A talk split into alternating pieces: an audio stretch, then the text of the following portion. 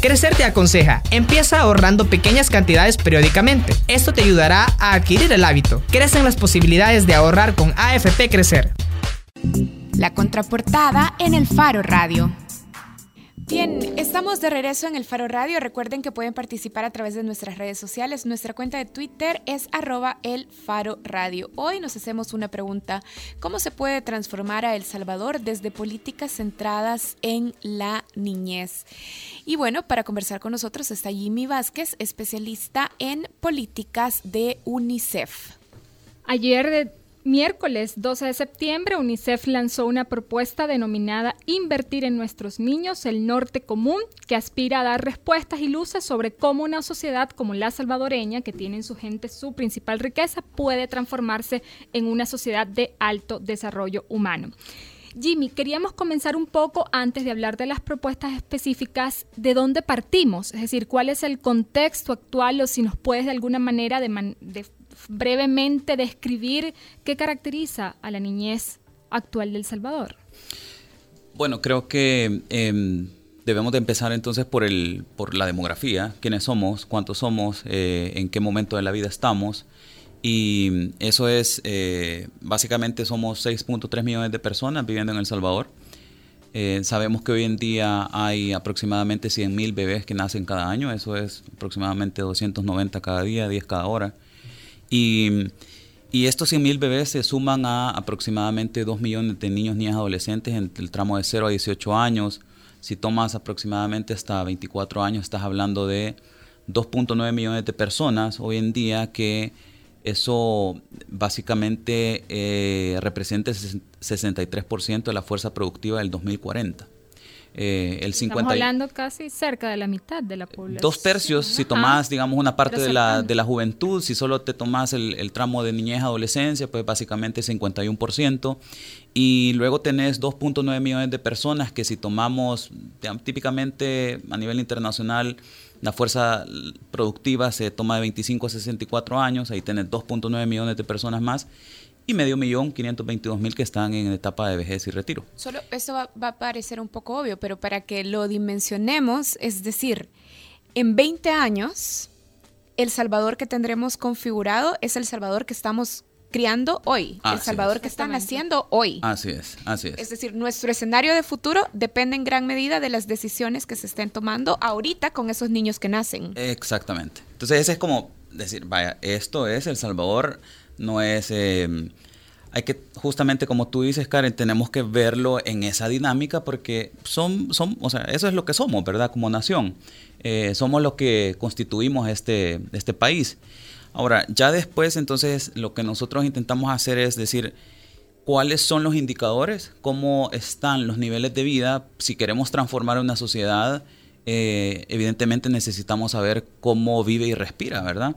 Entonces empezamos a hacer una serie, digamos, de, em, de un balance desde el inicio de la vida hasta la vejez y ahí lo que encontramos es lo siguiente. De manera resumida es que de esos 100.000 bebés, si tú los siguieras a esos 100.000 bebés desde su inicio de vida hasta que llegan a la edad de retiro, lo que ocurriría, dado los estándares actuales, es que de esos 100.000 bebés, 20% llega a tener esta figura que se llama trabajo decente, que es esa, esa figura que le llama eh, la OIT, ¿verdad? Que es básicamente eh, que tenés un nivel de remuneración eh, de alguna manera que te, que, que, digamos, que te lleva a más arriba de la ocupación plena, no su subempleado, y que tenés redes de protección social, entre otras cosas. Hay también temas de negociación colectiva y demás, pero digamos, las proxies es entonces, eso es lo que, lo que digamos, tenés como gran trazado, ¿verdad? Entonces, ¿qué la, pasa con el, el, 80%? La cosa es cómo, cómo, por qué es esto así, ¿verdad? Entonces, ahí es donde nosotros tratamos de operativizar, llama, llamémosle de esta manera, esa, esa idea de que una buena política de pensiones empieza con el cuidado de los bebés. Entonces, deberíamos de verlo de la siguiente manera. Decimos, ok, si esos son los niveles de eh, pensión en la vejez, la pensión en la vejez tiene que ver muchísimo con lo que ocurrió en tus 40 años de mercado laboral, porque prácticamente pasamos 40 años en el mercado laboral si tomamos de referencia nuevamente 25 a 64 años de edad, que es lo que se ve como fuerza productiva. Entonces, eso tiene, está determinado por tus logros educativos. Y el logro educativo está, que es entre 7 y 18, está básicamente em, determinado por lo que ocurrió en tus primeras etapas de vida, o sea, entre los 0 y 6 años. Entonces de ahí que dijimos nosotros, miren acá, entonces si eso es así, probablemente El Salvador necesita, digamos, diferenciar estrategias. Entonces, ver cuáles son las condiciones entre 0 y 6 años y ahí decimos, Salud ha hecho un buen trabajo porque de esos 100 mil bebés que nacen, 98% son partos institucionalizados. ¿Qué significa eso? Que digamos, em, bueno, que, no, que no nacen en las condiciones precarias en las que nacían. hospitales. En hospitales o en, digamos, o en, en, lugares que son apropiados, o sea, que son gente capacitada. Clínicas comunales o puede ser incluso con personas dentro de las comunidades de origen que tienen capacidades correcto. técnicas para recibir a los correcto, Correcto. Em, entonces, digamos, esto parte de una convicción del país. Porque fíjate, es así, o sea, es una convicción de decir los niños deben de sobrevivir. Pareciera como algo bien raro lo que estoy diciendo, pero es que si tú te vas a la historia, vas a encontrar que por ahí de 1950 teníamos una tasa global de fecundidad de 6.3 niños por mujer, pero cuatro morían. Entonces eh, fue una convicción de decir, no, hombre, los niños tienen que sobrevivir. Entonces, fruto de eso, los partos son, digamos, institucionalizados, inmunizados al primer año de vida. Entonces, digamos, el sector salud hace un trabajo bueno, porque hay que reconocerlo. Y después lo que ocurre es la segunda gran convicción de la, de la sociedad salvadoreña es los niños deben ir a la escuela. Pero nuestra edad oficial es a los siete años. Entonces, lo que nosotros decimos, ok, pero ¿y en medio qué pasa? Pero Jimmy, yo tengo una pregunta sobre salud. Es decir, estos niños nacen el 98% en condiciones adecuadas, vamos a decir. Pero ¿y después? En el resto de los cinco años en ese promedio hasta los seis, reciben servicios de salud adecuados. Ahí es donde vamos, ahí es donde vamos. Entonces, eh, al primer año de vida, otro trazador importante es la inmunización y tenés más o menos que el 81% de estos niños son inmunizados. Vacunas. La vacuna, sí. Eh, sí, las vacunas. No eh, hijos, pero para que vean que estoy en la jugada. sí, así veo. Em, entonces, ese trazador, y quiero decir algo, ese trazador incluso es más alto que el de sociedades como Estados Unidos. Es un buen trazador que tiene El Salvador, requiere esfuerzos mantenerlo, requiere inversión, ¿verdad? ¿Cuánto porcentaje de nuestros niños están vacunados? El 81%. El 81%. Eh, reciben las, eh, bueno, esto se llama como las las dosis que tenés que tener durante el primer año, que son 5 o 6. Bueno. Luego viene entonces la etapa de, acordate que en el mercado laboral salvadoreño, el cuido, digamos, de las licencias de paternidad y maternidad son 112 días la mamá y son 3 días el papá. Entonces la cosa es, si esta gente en ese momento regresamos al mercado laboral, a mí me ha pasado, yo tengo dos hijos, eh, entonces en el momento que tú regresas, el punto es quién cuida de esos niños. Entonces ahí es donde hay que ver cuál es la cobertura. Y la cobertura actual, de acuerdo a los datos oficiales, no son datos nuestros, es de 97.8% no reciben acceso a cuidado inicial. Entonces esto es... El primer eslabón débil. El primer eslabón, así es. Quizás el segundo, porque debo decir que el anterior, y yo lo, pongo, digamos, de manera muy eh, así coloquial, es cuando nace el niño, nace la niña, eh, nosotros decimos que viene con un pan bajo el brazo, pero no viene con manual. Entonces tú no sabes, digamos, todas las cuestiones que tú tendrías que hacer, identificar llantos, identificar qué tipo de alimentación es la más adecuada. Eh, suponete que cuando llega un momento de la vida en la cual todos hicimos esto y agarramos cosas y las tiramos y le empezás a tirar, entonces tus papás están ahí y dices, ¿qué, porque tira, o sea, y empezar, ya no lo haga. Entonces, y eso simplemente nosotros no sabemos que el niño está haciendo hipótesis, está pensando si va a caer del mismo lado, si le va a volver a decir lo mismo, es, es interacción, eh, porque así es como aprendemos. Entonces, ese tipo de cosas no las conocemos. Nadie nos dice qué cosas hacer. Hay un segmento de la población que probablemente tiene acceso a babycenter.com y, y, y bueno, y ahí se empieza a ver algunos tips pero la gran mayoría no lo tiene. Entonces, ese es el primer eslabón, se llama información simplemente, ¿verdad? O sea, arriba del 90% de nuestros niños y niñas no tienen un cuido especializado. Entonces ahí viene lo segundo, que ya es cuando tú ingresas al mercado laboral, los papás regresan al mercado laboral, entonces tienen que ver arreglos, arreglos básicamente... Eh, internos, ¿verdad? arreglos de la comunidad, lo dejo con, con mi mamá, lo dejo con mi vecina, lo dejo con, bueno, cada quien se arregla, ¿verdad? Y eso es básicamente entre los primeros, bueno, eso sería básicamente entre el cuarto mes y los tres años de edad, porque después viene los, el siguiente eslabón que es parvularia.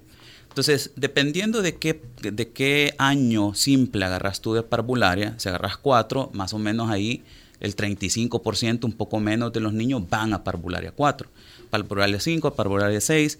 En 6 es más o menos el 70% que asisten a parvularia. Entonces es la segunda, digamos, la tercera eslabón antes de entrar al sistema educativo está también débil. Entonces decíamos, bueno, esto desde la política social, voy a mezclar un poco, digamos, para ir así entre política e intervención, es lo que eh, en muchos países se llama el pilar de familia e hijos.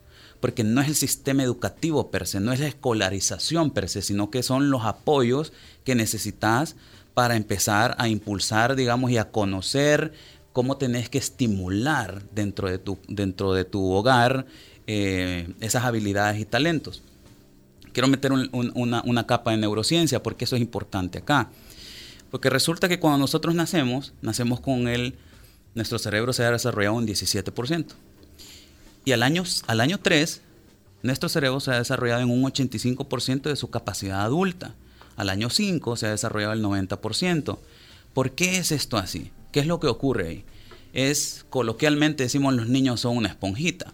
Es que aprende, desarrolla una mejor visión porque en el vientre materno no ha tenido esa capacidad, la capacidad auditiva, todas las cuestiones relacionadas a planificación. Eso es lo que ocurre en esos primeros, en esos primeros momentos de la vida. Después, la predisposición biológica es lo que pasa, es la evidencia científica que hay.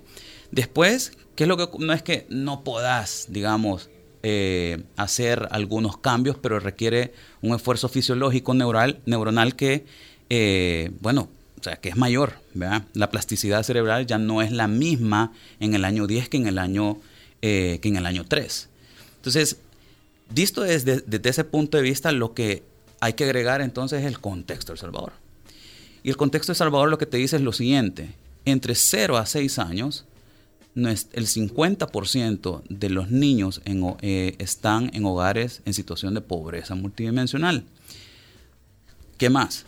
Que más o menos entre 0 a 4 años, el 32.4% de los niños están viviendo solo con uno o ninguno de sus padres. La desintegración familiar, y esto tiene que ver muchísimo con...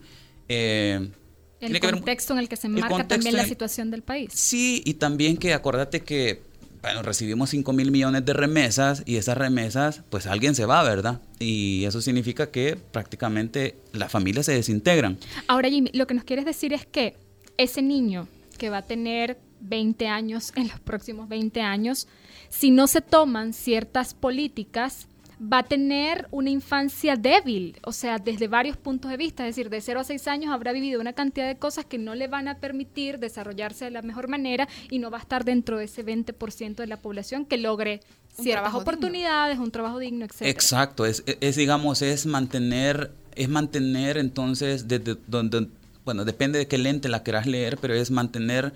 Eh, finanzas públicas débiles, es mantener un crecimiento económico magro, es mantener, porque, porque lo que la sostenibilidad, la fortaleza de las finanzas, de los valores agregados que creas vía crecimiento económico, es humano.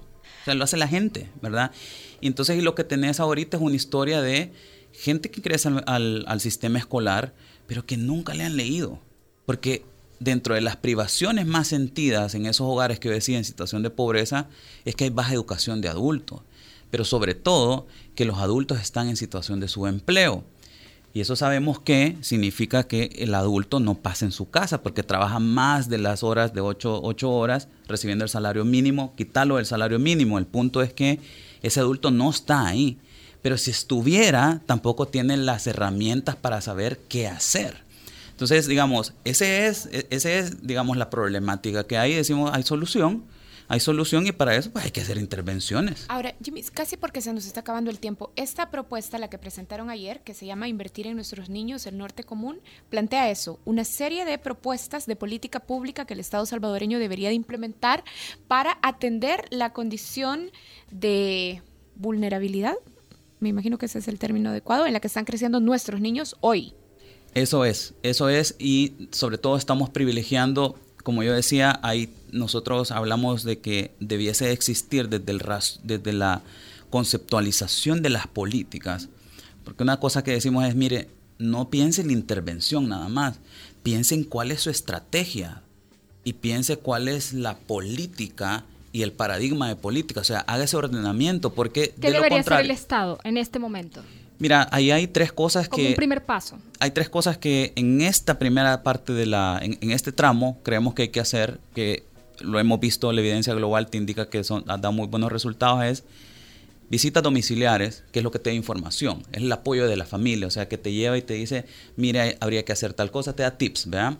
Eso ha probado en países como Jamaica que 20 años después te reduce la criminalidad, te aumenta en 25% los ingresos laborales de quienes estuvieron recibiendo este tipo de visita. Y el Estado salvadoreño, salvadoreño tiene la capacidad de hacerlo. El Estado salvadoreño sí, digamos, el Estado salvadoreño, y qué bueno que hablas del Estado, porque entonces tú estás hablando de las municipalidades, estás hablando de la Asamblea Legislativa, estás hablando del, del, Ejecutivo. De la sociedad civil, sí, hasta de la sociedad civil, así es. Eh, eso es una cosa que se ha hecho, se ha probado, alguna, eh, hay, hay esfuerzos incipientes en El Salvador, pero sí los hay, entonces lo que hay que hacer es universalizarlos. Lo segundo es estos centros de cuidado, porque lo que hay ahorita es demasiado poco. Como digo, o sea, 3% de la población tiene acceso a eso, entonces probablemente tú necesitas hacer, digamos, ese, ese servicio especializado. Y lo de parvularia, que también es, digamos, veámoslo de esta manera, esta es como la estrategia de inserción para tener un buen éxito escolar, o sea, empezarlo un poquito antes de manera tal de que nuestros niños no lleguen, digamos, tan deficitarios en, muchos muchas cosas como vocabulario, etcétera. Eso es lo que estamos proponiendo dentro de esa estrategia de potenciación de capacidades desde el inicio de la vida. Nosotros hacemos un costeo de cuánto llevaría eso universalizarlo, porque en realidad nos parecía que había que hacerlo, pues de decir, vaya, mire, si El Salvador realmente quisiera hacer esto y quiere hacerlo al cabo de 10 años, ¿cuánto costaría empezando tal cual está ahorita y cuántos empleos generarían? Porque como... ¿Cuánto costaría? Mira, eso va en incremento y ahorita solo para que tengas una referencia, lo que invertimos en ese tramo de 0 a 6 de estas cosas que les acabo de decir es aproximadamente 0.28% del PIB. Si solo tomas de 0 a 3, porque te vi la cara, pero si para, para que eh, de 0 a 3 es 0.03% del PIB. Porque invertimos bien poco. Entonces, digamos, el punto es que, pues sí, porque por eso es que también en el documento se dice hay que pasar del alivio a lo transformador, porque lo transformador está en esta primera etapa de, vida. ¿Cuánto debería ser el porcentaje? Mira, lo que nosotros hemos visto y ponemos ahí igual, ahí hay un gráfico que, em, em, que, que, nos parece que es muy bueno, es los campeones mundiales en esto están invirtiendo alrededor de 1.8% del PIB a 1%, por ahí, depende de cuánto. Y nosotros pues tenemos que llegar a eso. Ajá. Sí, pero es posible, es posible porque, mira, o sea, plata hay. Realmente plata hay. O sea, hay que buscarlo, hay que decir, no necesitas eso ya. O sea, no necesitas el 1.8% del PIB en el 2019. No, incrementando. Vas incrementando. Entonces, lo que hay que hacer es justamente, digamos, tener esa sensatez colectiva, porque hay que construirla, es decir, sí, este es el camino, y se va construyendo ese plan que al final del día te genera universalizado 45 mil nuevos empleos, que sabemos que en un país como El Salvador, eso es como agua de mayo. Bien.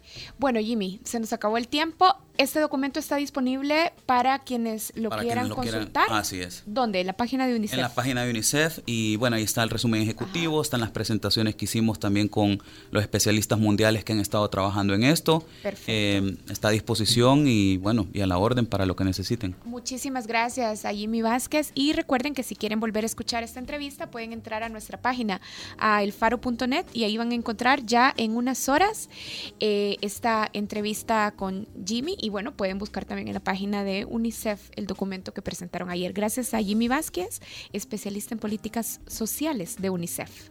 Gracias Jimmy. Y antes de irnos, sí nos están pidiendo que volvamos a nombrar a los nominados del Faro al premio Gabo 2018. Los nombro nuevamente. Oscar Martínez, Carlos Martínez en la categoría texto, Sergio Arauz, Jimmy Alvarado, Daniel Reyes, Gabriel Labrador en la categoría cobertura y nuevamente Oscar Martínez y Carlos Martínez con nuestros fotoperiodistas Víctor Peña y Fred Ramos en categoría cobertura. Bueno, ahí están los nominados de El Faro a este premio importante para el periodismo en América Latina, bueno, en la región, en América. Bueno, nos vamos. Gracias Arisbel, gracias a los que nos escucharon y nos vamos con esto que se llama Canción para un niño en la calle, Mercedes Sosa y René Pérez. Adiós. Hay un niño en la calle